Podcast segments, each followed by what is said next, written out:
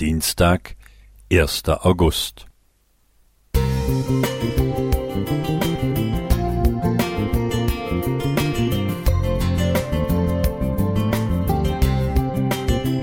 Ein kleiner Lichtblick für den Tag.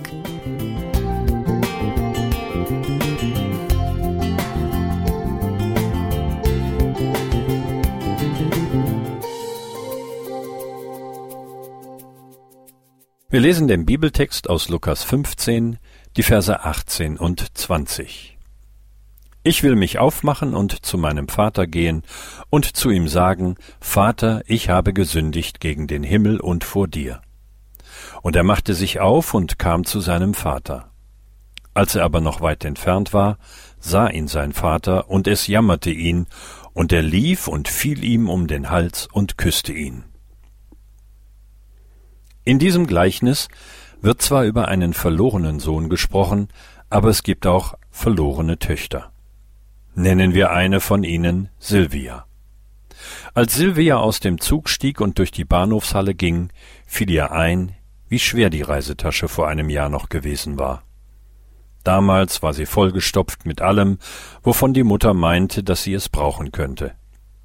Silvia hatte auch ein schönes Sümmchen angespart, doch nun kehrte sie mit wenigen Habseligkeiten zurück.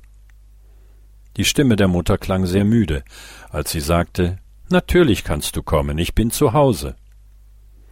Silvia hatte immer ein gutes Verhältnis zur Mutter gehabt, aber ihren Freund mochte die Mutter nicht. Aber Silvia war verliebt und hatte große Erwartungen. Am Anfang meinte sie auch, richtig zu handeln, indem sie auf die Versprechungen ihres Freundes hörte, anstatt auf die der Mutter. Doch als sie schwanger wurde, fragte ihr Freund, muss das sein? Dann merkte sie, dass sie nicht die einzige Frau in seinem Leben war. Auch für ihr Geld hatte er Verwendung gefunden.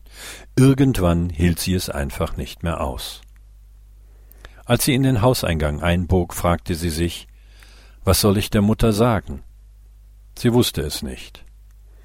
Bevor sie den Klingelknopf drücken konnte, summte bereits der Türöffner. Die Mutter hatte sie schon erwartet. Oben auf der Treppe stand sie und zog Silvia in die Wohnung. Sie nahm ihr die Tasche ab und hängte ihre Jacke an den Haken.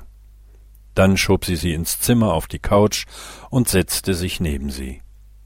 Schön, dass du da bist. Da saß nun die Tochter und brachte kein Wort heraus. Sie spürte den Blick der Mutter, und jede Erklärung war überflüssig. Schließlich fragte die Mutter Wann ist es denn soweit? Sylvia konnte nicht antworten und brach in Tränen aus. Die Mutter zog sie tröstend an sich. Wir werden es schon schaffen. So ist Gott.